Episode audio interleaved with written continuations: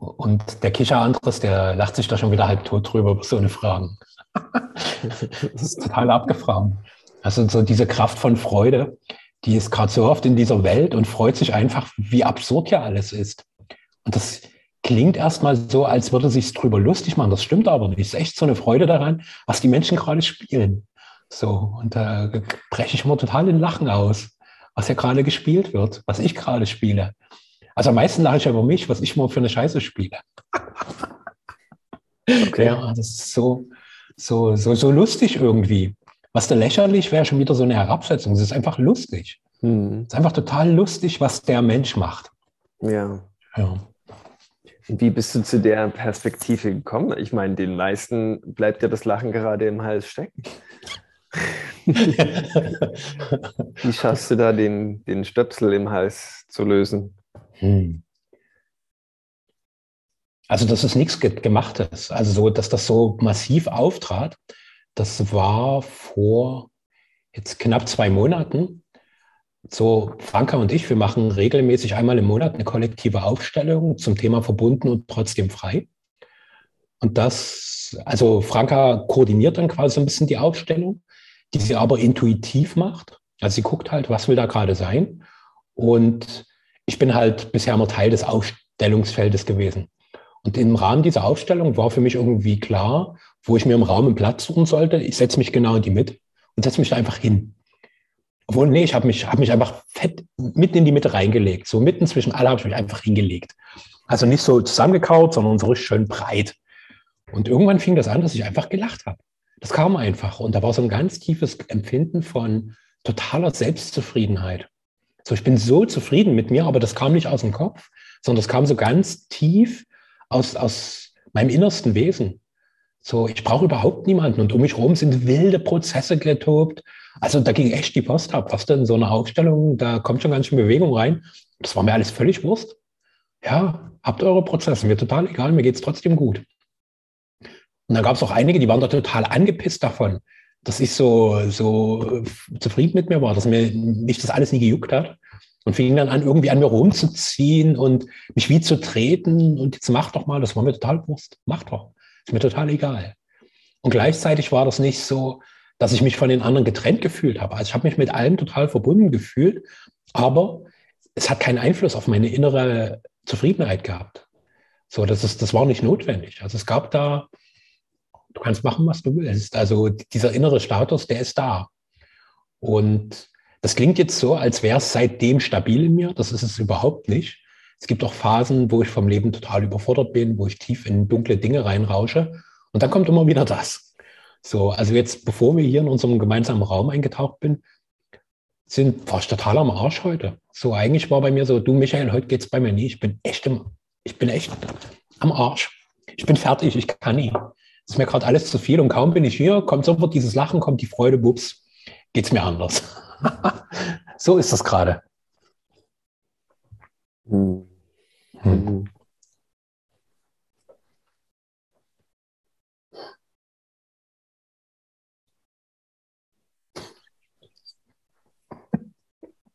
Ah. Ah.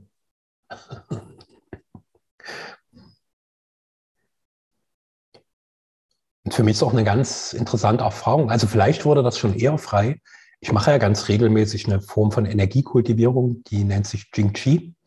Und irgendwann habe ich das zusammen mit dem Freund, mit dem ich das zweimal die Woche mache, haben wir angefangen, unsere inneren Prozesse darüber auszudrücken. Und da kamen anfangs ganz wüste Sachen, Vieches Rumgebrülle, Rumgeschreie, Wutausbrüche, Schmerzausbrüche, auch teilweise ganz massive Traurigkeit und unten drunter war immer Freude. Also immer wenn dann dieses dieses wütende, traurige, verletzte wie durch war, wenn ich das wie ausagiert hatte, dann war Freude, dann kam nur noch Lachen. Nur noch Lachen. Und äh, das ist total absurd. Weißt du, also noch ein paar Augenblicke vorher, also ein ganz wüstes, oh, tiefer, tiefer Schmerz. Und plötzlich legt es in totales Lachen um. Und es klingt anfangs wie ein irres Lachen, wo ich mich manchmal auch selbst beobachtete und dachte, okay, jetzt knallt die letzten Sicherungen durch und ich werde definitiv einen Fall für eine psychiatrische Behandlung und zwar tief geschlossen. Und irgendwie war aber klar, das ist Teil dieser ganzen Erfahrung. was da frei werden will. Und das ist für mich so faszinierend zu sehen, dass unten drunter irgendwie überall Freude ist. Was doch, wenn ich jetzt in diese Welt gucke und sehe, wie bedrohlich das alles erscheint, wenn ich mit dieser Qualität verbunden bin, ist da totale Freude. So, die einfach sagt, wie abgefahren, wie abgefahren. Guck dir mal dieses Spiel an, guck mal, was die Menschen hier machen. Oh, ist das verrückt. Das finde ich total faszinierend, ja. Hm. Was berührt das in dir, lieber Michael? Das, da geht so, so, eine, so eine Tür auf, die ich in den letzten Tagen immer mal aufmachen wollte. Oder die, die aufging und die, die so meinen tiefsten menschlichen oder ja, kollektiven Teil berührt. Das ist dieses Gefühl oder dieser Eindruck, dass ich mehr und mehr mich entkoppel von dem ganzen Geschehen hier. Und da ist so ein Teil in mir, der gern noch Zugang hätte, der nicht ausgeschlossen sein möchte. Und ähm,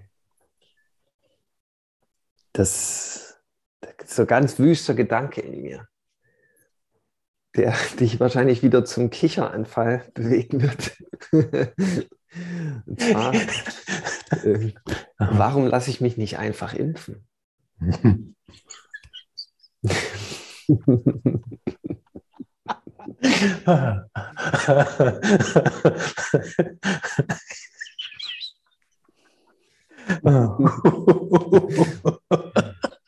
Das, mhm. Weil da, da waren so, so, es gibt, und da ist so eine Erkenntnis in mir, dass ich extrem dazu neige, aus dieser Adlerperspektive permanent alles zu betrachten. Und ich habe die Glückseligkeit kennengelernt, wie es ist, wenn man in dem kleinen Mist gräbt. Mist klingt so despektierlich, sondern in diesen, in diesen Mikrokosmos, ja, ich bin so auf das Makro eingestellt und, und äh, also dieser kleins, dieser Kolleg, äh, dieser, dieser kleine Kosmos, wenn man hier regional, örtlich angebunden mit den Leuten, die eben hier sind, sich austauscht und irgendwie versucht, das Beste aus dem zu machen, was eben gerade so da ist. Da beschäftigt man sich ja nicht mit einer politischen Ebene, die darüber waltet, sondern man versucht einfach das Tagesgeschäft so gut es geht eben zu bewerkstelligen und darin liegt eine ganz große Glückseligkeit. Ja, ich habe mit ein paar Handwerkern zu tun gehabt und ich hatte mit der Schule immer wieder Austausch.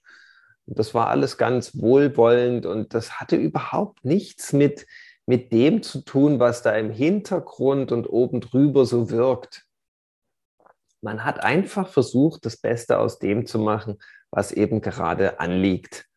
Und das fand ich irgendwie sehr reizvoll und da habe ich gemerkt, wie wenig ich mit diesen Ebenen zu tun habe. Ja, und für, in dieser Ebene ähm, ist ja einfach nur da, okay, ah, da kann ich jetzt das und das nicht mehr machen, das ist aber blöd, weil das mein Leben ausmacht, dann was muss ich denn tun, damit ich das machen kann? Ah, die Impfung. Okay, na, die werden es schon gut meinen, dann machen, machen wir die und dann können wir nämlich einfach in diesen Mikrokosmos weiterarbeiten und das Leben weiterhin zelebrieren und diese Glückseligkeit ja, genießen, die diese, ja, die diese Welt mit sich bringt. Ja, und dann müssen wir auch gar nicht überlegen, was wir ändern können oder das ist alles dann obsolet. Das brauchen wir alles nicht mehr. Es ist einfach nur, wir leben dann einfach in dieser kleinen Welt. Ja. Das hat unglaublich süß geschmeckt, dieser Gedanke, diese Idee. ja. ja. ja. Mhm. Mhm. Aber das ist so ein bisschen, als wenn der Löwe auf einmal ein Huhn sein will. weil nur Hühner ringsrum sind und der möchte auch gern ein Huhn sein. Und, und ich denke, das kann eine Weile ganz gut gehen, bis dieser Rausch vorbei ist, dass ich mich so fühle wie ein Huhn und dann aber merke, die anderen Hühner können überhaupt nichts mit mir anfangen. Die haben sich nur kurzzeitig mal Mühe gegeben. Die haben ihr Empfangskomitee ausgebreitet vor mir. Vielleicht, dass ich sie nicht esse.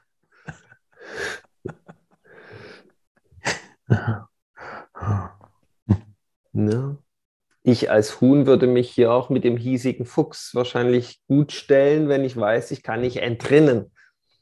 Dann ist das Huhn nett zu mir. Und weil ich so einsam bin als Fuchs, denke ich, wow, ich lasse mich jetzt zum Huhn umoperieren und dann habe ich meine Glückseligkeit. Aber obwohl ich äußerlich umoperiert bin, bleibe ich eben, ich wechsle jetzt mal zum Bild des Fuchses. Ich werde dann halt irgendwann, kommt dann meine Natur wieder raus, ja. Und spätestens, wenn ich das erste Huhn erlege, dann ist diese Glückseligkeit wieder dahin. Also ich bin jetzt schon wieder abgedriftet in das Werten und Erklären. Eigentlich wollte ich da noch ein bisschen drin bleiben es ist ja noch gar nicht ausgemacht, dass ich wirklich der böse Wolf bin oder der Fuchs oder der Löwe. Vielleicht bin ich auch nur ein Huhn und habe mir bisher nur eingeredet, dass, oder habe das mir so wie so eine zweite Natur angeeignet, dass ich ein Löwe bin. Mit einer Adlerperspektive noch obendrein. Ja, alles zusammen. Ja, die ganzen Premium- und Diamantpakete habe ich alle so einkassiert und bin ja. jetzt so im totalen Hochmut gefangen mit einer vollkommen unnatürlichen Perspektive ausgestattet. Ja. Ja.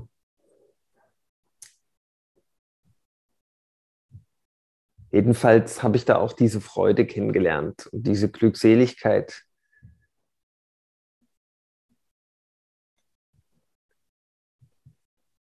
Und ich bin aber nicht sicher, ob die anderen die ganze Zeit, obwohl sie ja dazugehören und diesen Mikrokosmos haben, ob sie wirklich in dieser grundlosen Freude auch schon sind. Vielleicht ist das jetzt wieder eine Bedingung, die ich kreiere, sondern das ist, ist ja eigentlich nie wichtig, aber ich weiß es nicht, ob die das genießen, was sie da tun jeden Tag. Das ist so eine Frage, die ich mir da stelle, die vielleicht auch keine Bedeutung hat. Aber es war süß, auf jeden Fall da mal abzutauchen und es hat mir mal wieder geöffnet, wie, wie wurscht im Grunde alles ist. Ja, ob ich nun geimpft bin oder nicht. Es gibt eine, eine, einen Standpunkt, dem ist das total wurscht. Ja.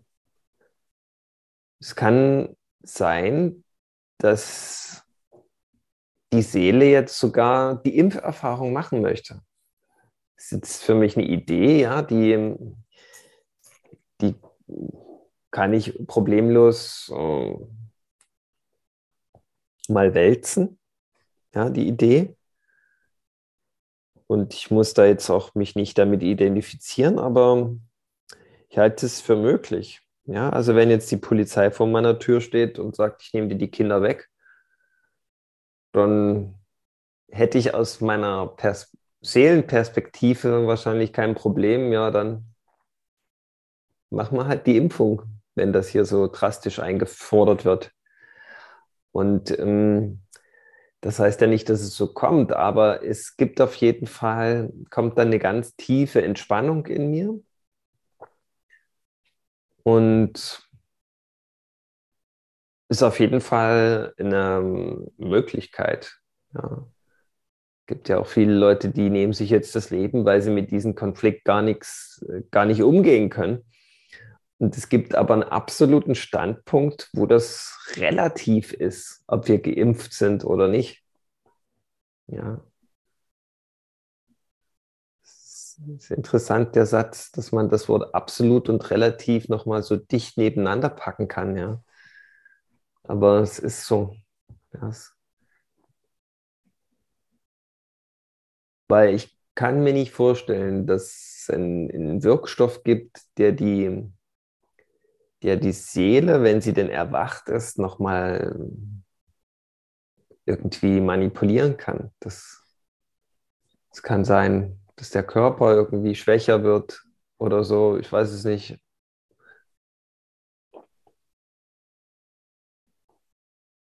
Und ich halte es für möglich, dass die Seele damit sogar einen Umgang finden könnte, einen guten.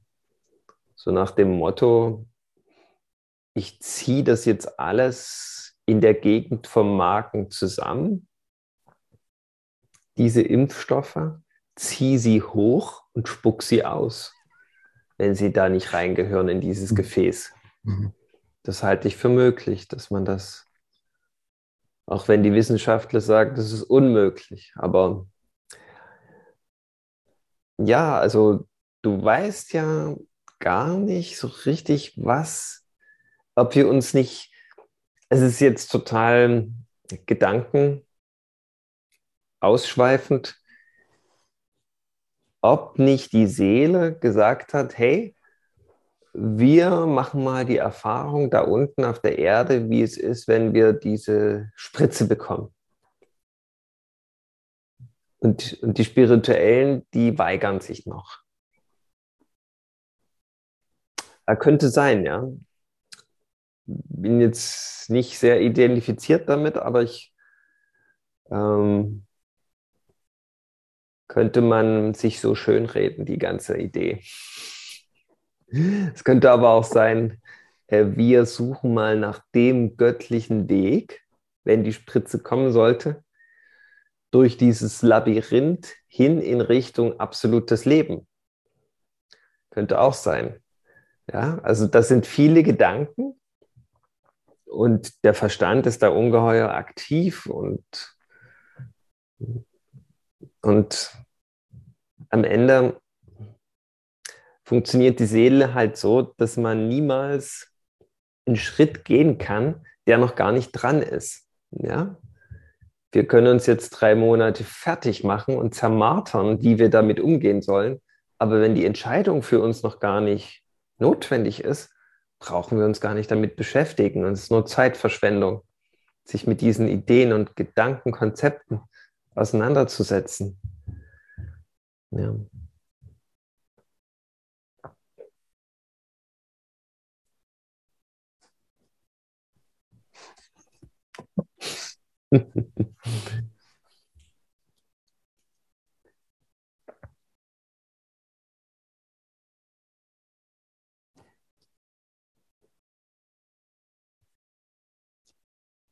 bin gerade innerlich so ein bisschen am Hin und Her prüfen, ob ich noch mal ein ganzes Stück zurückgehe, wo du vorhin gerade warst. So dieses, hey, ich bin der Löwe, der aus der Adlerperspektive das große Ganze mit kreiert. So interessanterweise hatte ich heute ähnliche Ideen, so, wo mhm. ich auch so merkte, will ich mich gern nur in einer größeren Rolle sehen? Will ich mich gern als in meinem Fall den Übergang von der alten in die neue Welt sehen? Ich bin die Brücke. Mhm mache ich mich nur gern dazu. Siehst, da gibt es direkt noch ein komisches Signal dazu. So, schon wenn ich darüber spreche, wird es wieder lustig in mir. So will ich das nur gern. Und ist die Wahrheit nicht, dass ich einfach nur ein ganz stinknormaler Durchschnittsmensch bin, der bis auf ein paar kleine Unterschiede überhaupt gar nicht groß anders ist, in dem keine einzigartige, wegweisende Lebensaufgabe schlummert, die dem gesamten Universum eine neue Richtung geben wird, sondern ganz banal jemand, der halt hier seine durchschnittliche Lebenserwartung auf diesem Planet abfeiert und dann wieder verschwindet. Ist es das nicht? Und ähm, das hat mich heute früher auch sehr bewegt, so, weil das auch wie so wirkte, als würde ich da mich irgendwie in so eine Illusion hinein versteifen, dass es an mir liegt, dass ich jetzt unbedingt was tun muss.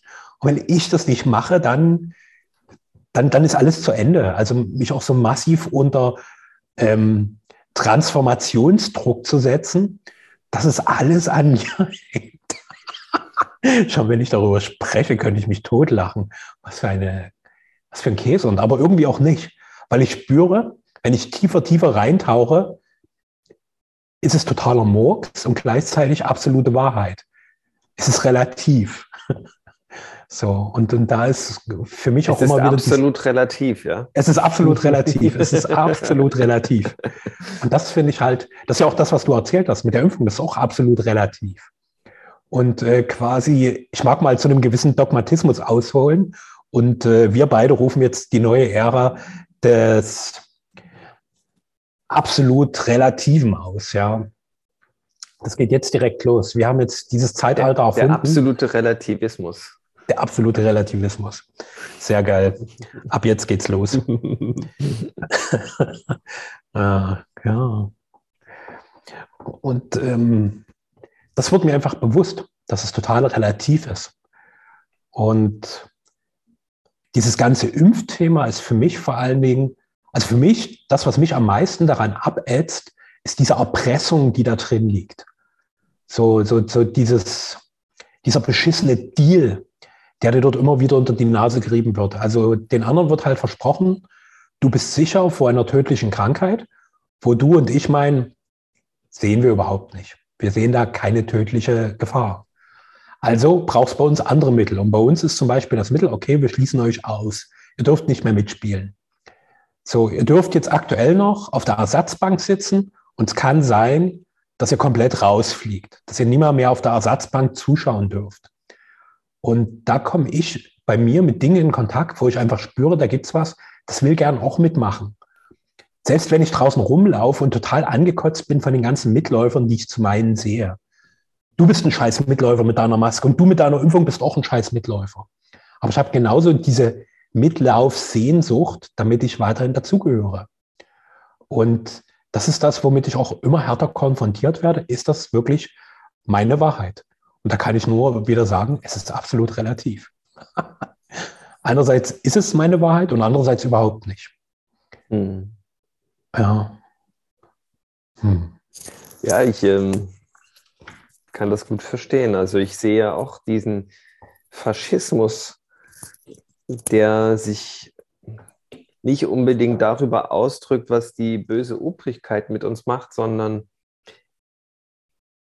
wie weit bereitwillig dass die stille Masse, ja, diese, ja, die, ja, die stumme Masse, das mitträgt und unreflektiert ausagiert und somit durch die Bevölkerung schon so ein Druck entsteht. Da muss es noch nicht mal eine gesetzgebende Kraft oder irgendeine ausführende Gewalt am Start sein, um, um diesen Faschismus zu unterwandern. Das funktioniert einfach schon so, indem es alle mitmachen. Da kommt in mir ein großer Widerwille und ähm, eine Bereitschaft, da eben nicht der zu sein, der das äh, mitmacht, alles so. Dieses Menschenverachtende, was es im Grunde ist, wenn man genauer hinguckt. Und da ist irgend so eine Stimme in mir, vielleicht ist das so der, mein faschistischer Anteil in mir, der sagt, ah, das ist relativ, mach das doch einfach mit. Und Hauptsache, du genießt das, was du machst. Das ist deine Seele. Die fließt einfach mit. Was auch immer da ist, du wertest das nur zu streng. Aber das wäre zumindest sehr bewusst. Ja? ich gehe alles mit, ich mache alles, was man von mir verlangt. Hauptsache, ich darf mit weiter mitspielen. Und ja, der Rest ist meine, meine vollkommen unnatürliche äh, Verurteilung der Situation, mit dem ich besser aufräumen müsste. Ja, dass ich die, die Welt nicht so streng sehe und nicht so stark bewerte. Ja, vielleicht ist es das. Ja, da komme ich dann aber immer wieder zu dem, ja, zu, zu, dieser, zu diesem Eindruck, dass sich das für mich nicht gut anfühlt. Ja. Da könnte man auch wieder einhaken und sagen, ah, das ist auch wieder alles bloß eine Wertung und so, das kommt durch deine Gedanken und so. Ja, also da, da, da kann man dann im Grunde, das ist quasi so das, das Endstadium kurz vor einer Psychose, könnte man sagen. Ja, der, der Typ, der, der sich, äh, der in diese Welten eingetaucht ist, der kann im Grunde, der ist kurz vorm Ausflippen. Ja, der ist kurz vor einer Psychose, wenn, wenn er nicht sogar mitten in der Psychose schon drin steckt. Und ich habe da für mich eine, eine Lösung gefunden, die ganz gut funktioniert in diesen psychotischen Momenten. Und das ist, ich gebe die komplette Macht Gott. Ja? Gott soll jetzt durch mich machen, mir ist das alles wurscht. Ja, mir ist alles total Rille. Ich mache einfach das, was Gott durch mich macht.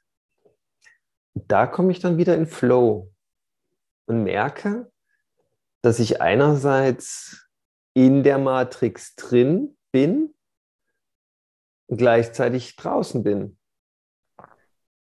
Ja, ich bin nicht entweder draußen oder drin, sondern ich bin beides gleichzeitig. Und Gott findet da einfach einen Weg durch diesen ganz in dieser Matrix, weil ich kann ja die Matrix nicht vollends überschauen. Gott weiß aber genau, die, die Liebe, die fließt ja wie durch so ein Labyrinth und die findet automatisch den Ausgang, weil sie das einfach anzieht, die Lösung. Und das kann ich aber nicht mit meinem Verstand überblicken, diesen, diesen krassen, diese krasse Situation, in der wir uns da kollektiv befinden. Ich kann es einfach nicht. Ich muss da irgendwo kollabieren. Ich kann, ich kann nur sagen, hey, ich habe keine Ahnung, es ist dunkle Nacht, dunkler geht es wahrscheinlich nicht mehr. Und ich muss jetzt das Ruder einfach abgeben an eine höhere Gewalt. Ja, damit meine ich nicht äh, die Justiz oder die Polizei, ist ja klar. Ich meine da Gott. Ja. Und da habe ich ein ganz lustiges Wortspiel entdeckt in dem Zusammenhang. Wenn Gott durch mich macht, dann bin ich in der Gottmacht. Und das ist ja genau das, was äh, die Impfungen versucht, versuchen möchte zu brechen. Ja, das ist Grunde, vielleicht ist da gar nichts drin. Aber wenn, wenn ich mich da überreden lasse mit einer Bratwurst und einer Cola zum Beispiel, dann handle ich gegen meinen souverän freien Willen. So viel habe ich schon rausgefunden. Und wenn ich dagegen handle, und das noch manipuliert ist, dann ist dieser Wille gebrochen. Ich weiß nicht, ob er endgültig durchgebrochen ist und nicht mehr zusammenwachsen kann, ja. Aber er ist in dem Moment gebrochen. Das heißt, alles, was danach folgt, ist, ist eine logische Domino-Folge von diesem einen Bruch. Ja, weil die Maßnahmen hören ja nicht auf. Der Wille wird ja permanent weitergebrochen. Und wenn ich einmal mitspiele, muss ich immer mitspielen. Ja, da gibt es nicht so richtig einen Weg zurück. Ich bin dann halt im Funnel. Ja, im, da da gibt es bloß noch diese, diese Ja-Straße. Ich habe einmal Ja gesagt und dann kaufe ich alles, was dann folgt. Und wenn ich diesen göttlichen Willen gebrochen habe, dann, dann habe ich totale Kontrolle über die Menschheit. Ja, das ist, da muss noch nicht mal eine giftige Substanz da drin sein in den Impfstoffen.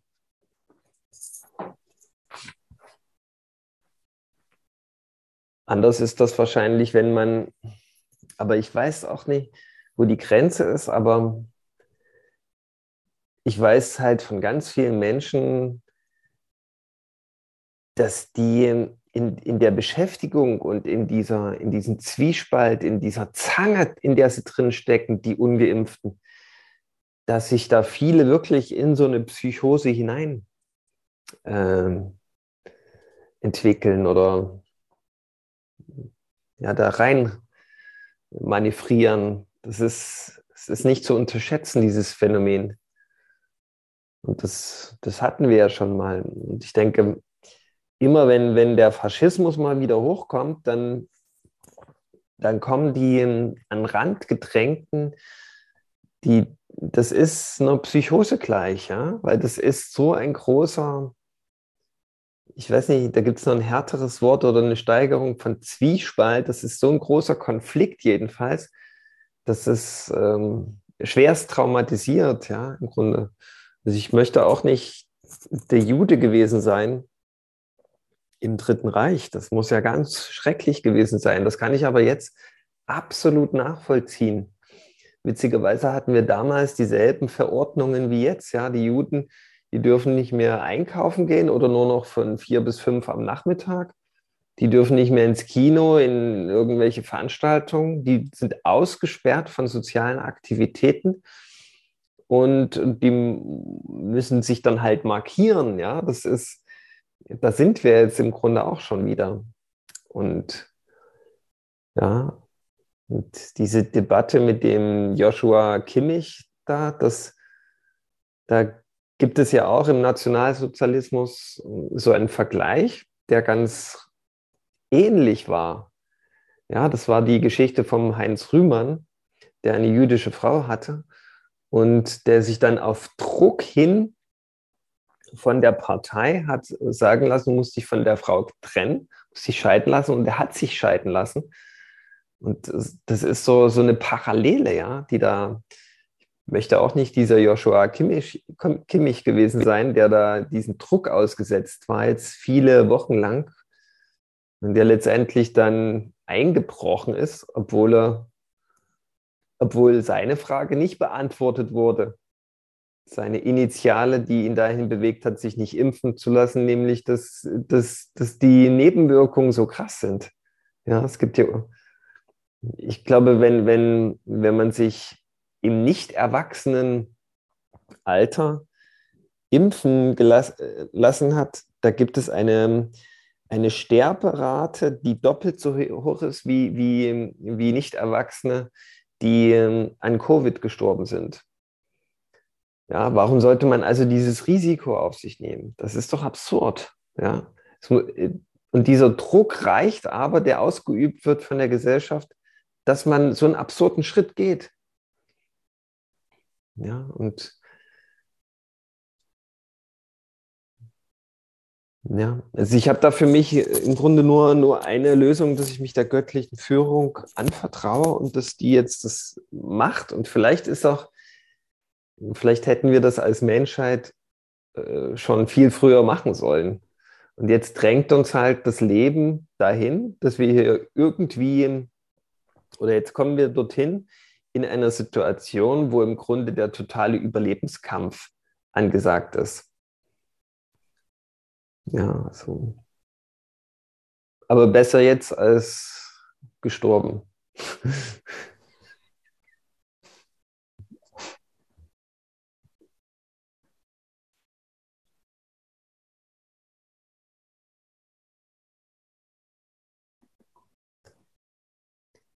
Situation, die da gesellschaftlich ist, die ist ja schon die ganze Zeit Teil unseres Lebens. So, wenn ich einfach bei mir schaue, wie oft habe ich meine innere Wahrheit verraten, verkauft, um bei irgendwas mitzumachen und oft genug zu spüren, dass es ein total fauler Deal ist.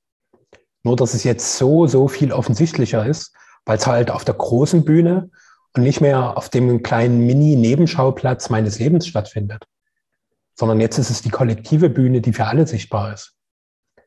Und da ist für mich so diese große Frage, bin ich bereit, für meine Wahrheit wirklich einzustehen? Und ich spüre in mir, wenn ich dort diese Konsequenz habe, zu sagen, ich mache da nicht mit, das auch der Lebensbereich. Also ich kann dann nicht nur Bühne Nein sagen, sondern all die Dinge, wo ich bisher meine Wahrheit verkauft habe in meinem ganz normalen Alltagsleben, die, die funktionieren nicht mehr. Das funktioniert nicht. Und das kann schon das Impulse hervorrufen, weil plötzlich mir diese ganzen Unstimmigkeiten mit einer übelsten Wucht bewusst werden. So als würde es da gerade einen Tsunami an Erkenntnis geben, der mir an allen Gebieten zeigt, wo ich mich quasi selbst verraten habe. Und das ist erstmal eine ziemlich schmerzhafte Erfahrung, die auch, sich auch für mich oft so anfühlt, wie als würde es mir komplett den Boden unter den Füßen wegreißen und als würde ich nur abstürzen. Und spüre aber immer wieder, dass es auch Wellenbewegungen sind. Also es ist kein permanent durchgängender Prozess. So, das wird dann zum Beispiel gekontert durch meine Lachausbrüche. So, und diese ganze Absurdität der, inneren Freiheit, die vollzieht sich gerade. Und wenn ich aus der Perspektive sehe, spüre ich auch wieder eine große Demut und eine große Dankbarkeit für das, was gerade auf großer Bühne passiert. Weil das große Geschehen zeigt mir das kleine Geschehen und konfrontiert mich so krass damit, ich komme halt nicht weg. Weißt du, an der Stelle bin ich halt gefordert. Und ich habe jetzt auch in meinem unmittelbaren Umfeld zum Beispiel einen jungen Mann, der hat sich halt impfen lassen, damit er wieder ausgehen kann. Es war überhaupt nicht seine Wahrheit. Und der ist 14 Tage lang schwer krank gewesen, weil er einfach so mit sich gehadert hat, weil er gemerkt hat, er hat sich verkauft. Es war nicht seins. Und da auch für mich zu sehen, okay, ich würde mich aktuell verkaufen und das will ich nicht. So, das ist bei mir ein ganz klares Nein, mache ich nicht mit. Und dort spüre ich auch, wie mir das einerseits oh, echt vieles nimmt, weil so diese ganzen Prozesse dessen, wie ich bisher durch mein Leben manövriere, die geben mir auch so eine ganz verführerische Sicherheit. So, so ist es eben. Das ist meine Normalität. Und das wird mir gerade auf ganz vielen Ebenen weggerissen.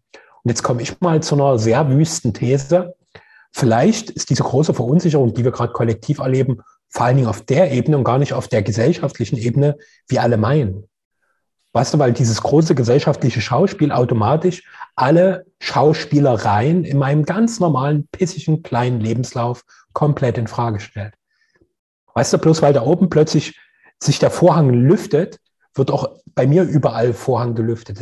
Ich kann keinen Teppich mehr drüber ziehen und irgendwie das drunter verstecken, was ich nicht sehen will. Es wird halt gelüftet. Und das ist das, was, glaube ich, gerade Menschen so massiv herausfordert und was mir auch nochmal deutlicher macht, was die ganze Zeit eh da war. Es ist ja nicht so, dass die Menschen plötzlich so sind, sondern das ist nur wie so ein extremes Brennglas, was mal scharf stellt, was tatsächlich schon immer Sache war. Aber es gab bisher keinen Kontext, wo sich das so überdeutlich zeigen konnte. Es ist jetzt, als würden unter das große göttliche Mikroskop der Erkenntnis plötzlich es genau in die Mitte gerückt werden, dass es wirklich absolut sichtbar wird, in jedem miesen, kleinen, beschissenen Detail. Aho.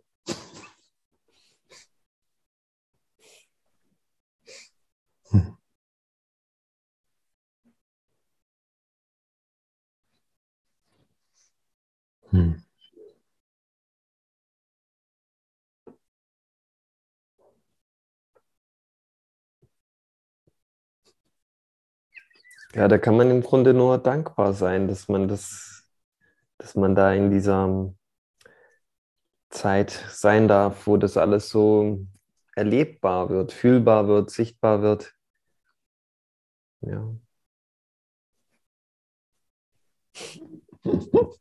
Ah.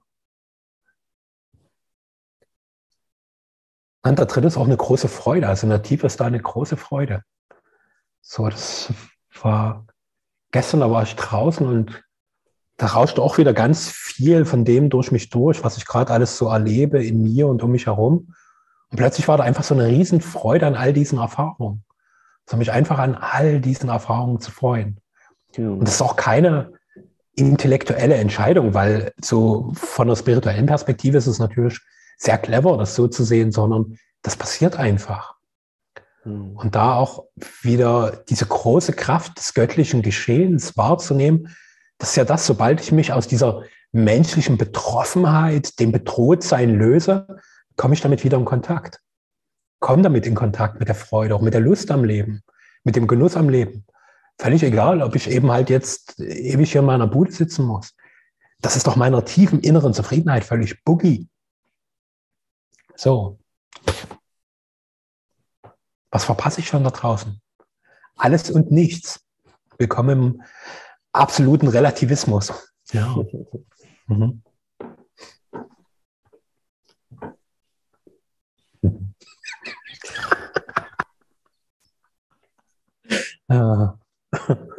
ja, also wenn man sich viel im Draußen aus, aufhält, dann, dann hast du halt, dann bist du halt, ich weiß nicht, ob das noch steigerungsfähig ist, aber du hast, du bist umgeben von Bedrohungsszenarien. Und das ist was, wo wir vielleicht viele Jahrzehnte vollkommen den Umgang damit verlernt haben, weil wir keine wirkliche Bedrohung mehr hatten. Das war alles so in Watte gepauscht. Und schon kommt mal eine Bedrohung daher, schon flippen alle aus. Und dabei muss die Bedrohung noch nicht mal echt sein. Das reicht schon, wenn jemand die Idee uns einpflanzt, dass da eine ganz große Bedrohung ist. Und schon, schon verlieren wir die, die Nerven. Und eigentlich verlieren wir sie gar nicht, sondern die Nerven springen an. Weil die Bedrohung, die, die ist in uns. Wir haben nur bisher ein Leben geführt, wo wir komfortabel dieser Bedrohung in uns nicht begegnen mussten. Ja, das war alles so unglaublich komfortabel. Es gab keine existenzielle Not. Alles, für alles war gesorgt. Für alles Wesentliche. Existenzielle war gesorgt. Und hm, damit haben wir das Eigentliche in uns abgekapselte nicht anschauen müssen.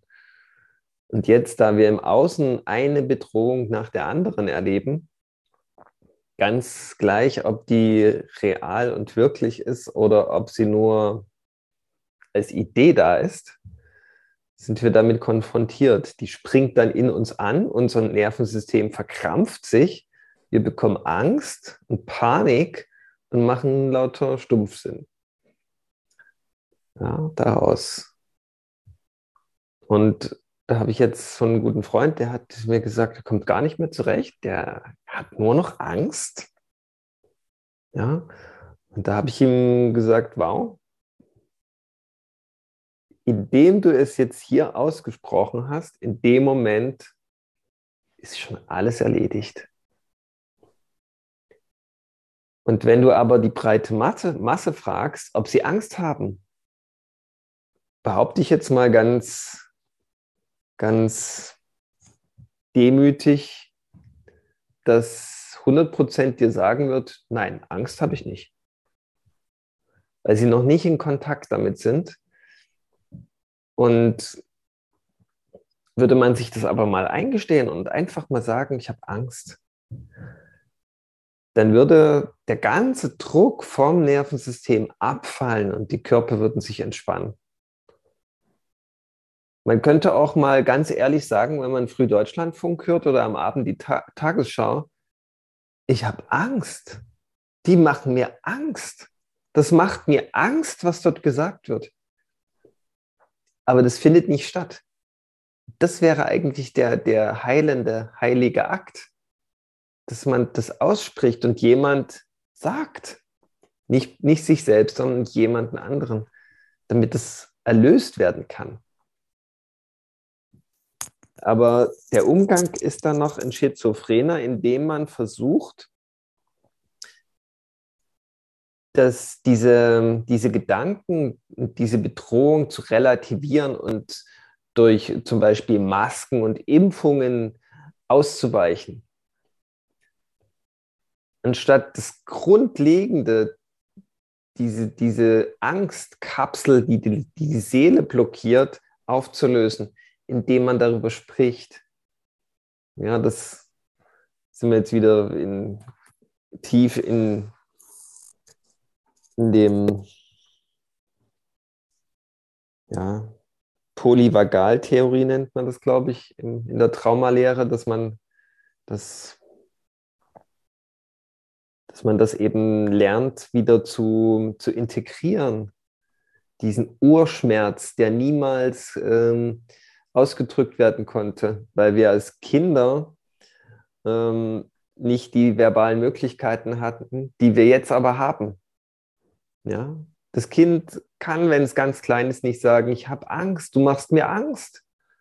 Und damit für, für Entspannung sorgen im Nervensystem. Das Kind kann es nicht, aber wir können es. Und nur weil wir das nie wieder trainiert haben, damit wir das, wir machen es einfach so wie die Babys weiter. Ja? Wir, wir sind immer noch in diesem Babystadium, was nicht reden kann und was nicht auf die Idee kommt, endlich mal zu reden. Wir versuchen weiter im, im Modus zu bleiben des totalen Überlebenskampfes. Und für die meisten, wenn sie ehrlich sind, die, da, da ist das Leben nicht mehr von tiefer Freude und Kicheranfällen geprägt, wie ein kleines Kind noch. Da ist das Leben wirklich ein absoluter Überlebenskampf geworden. Ja, wo du bloß noch guckst, dass du irgendwie hinkommst und, dann, und, und alles erträgst, jede nächste Scheiße. Du machst einfach alles mit, weil du nur noch überleben willst, wie ein kleines Kind, was Angst hat, die eigenen Eltern zu verlieren, die es unbedingt braucht zum Leben.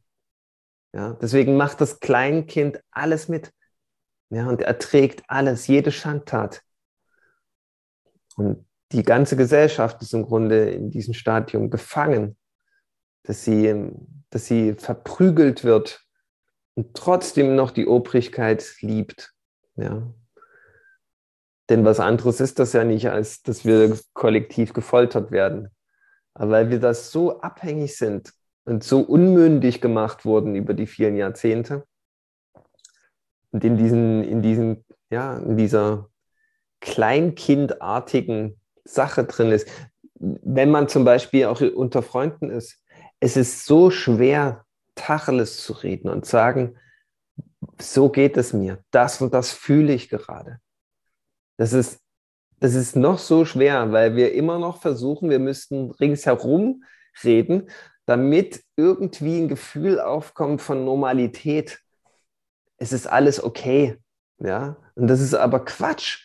Da bewegen wir uns äh, sprachlich und auf einer Kommunikationsebene immer noch wie ein, ein Baby, was noch nicht gelernt hat zu sprechen. Ja? Wir berühren das Eigentliche nicht und wir könnten uns so einfach erlösen. Ja.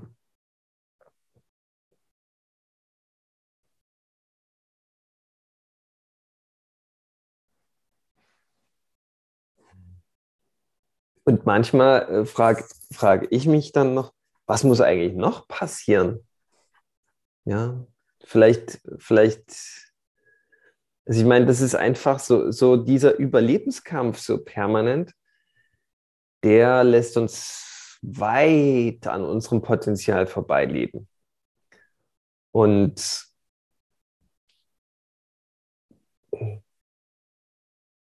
ist das nicht so der tiefste Wunsch eines jeden Menschen, dass er sein Potenzial entfaltet? Und das ist vielleicht einfach an der Zeit, dass wir uns bewusst machen, dass wir da einfach gnadenlos vorbeimarschieren an dem Eigentlichen. Und ähm, was ich nur jedem Mut machen kann, dass er einfach sich vertraute Menschen sucht und Nachrichten oder alles sich reinzieht und dann einfach mal tief in das hineingeht, was es wirklich mit ihm macht und dass er einfach diesen vertrauten Menschen mal ausspricht da wirst du merken, es wird wieder ein Raum in dir geöffnet, den du lange Zeit nicht betreten hast, ja. Das ist nicht bloß das Reptilienhirn, was du mehr verwendest, um irgendwie lebend aus der Situation herauszukommen, sondern du wirst merken, wow, es kommen wieder erhabene Gedanken zu dir, es kommt wieder ein Lachen, es kommt, es kommt ein Wohlgefühl, eine Entspannung. Aber ähm, entweder die Menschen, die haben da einfach kein, keine Idee oder sie sind zu stolz.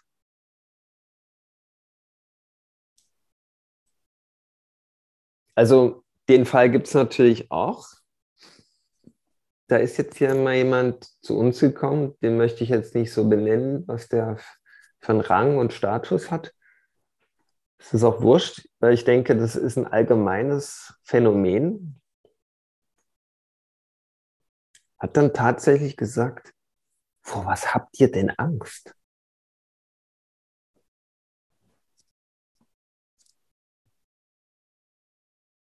Und dieser Mensch, der hatte überhaupt keinen Zugang mehr zu seiner Angst. Und als wir ihm dann das mal aufgedeckt haben, da hat er auf einmal gemerkt, wow, hier ist, hier ist ja die Lösung, indem ich das mal mir gestatte, einzuräumen, dass ich ein Wesen bin, das auch Angst empfinden kann.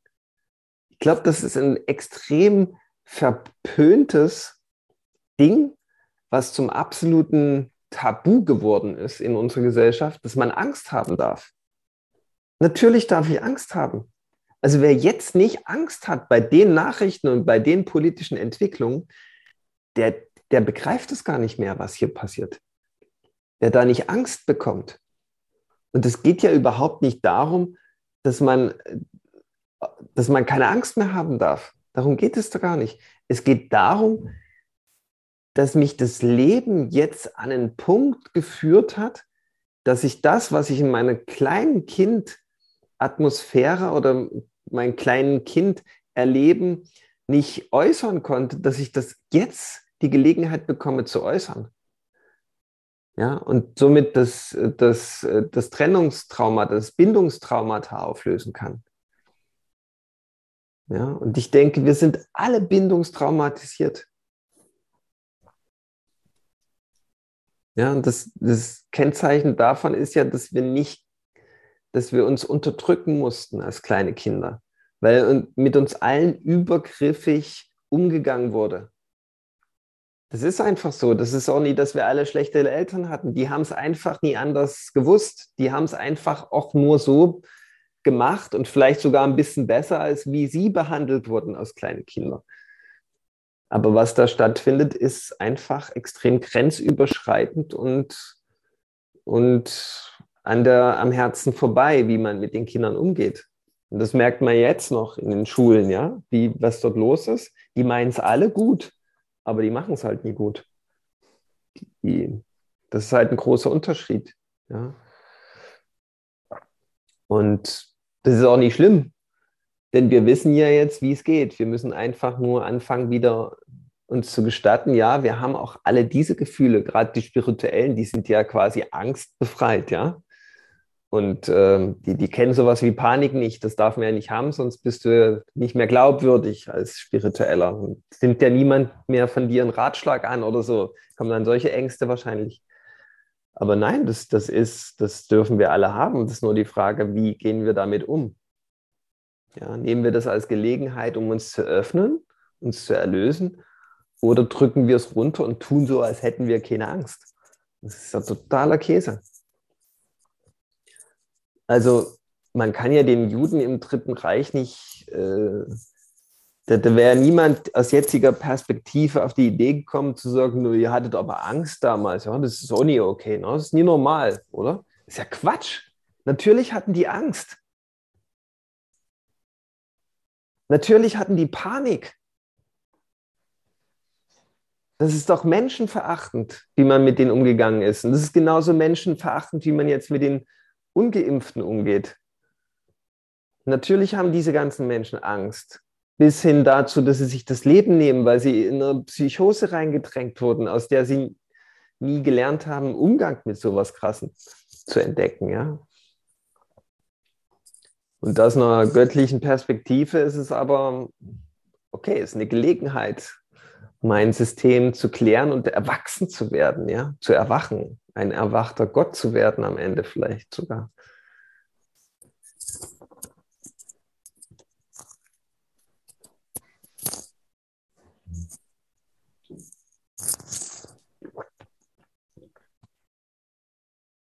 Sag ich mal Aho.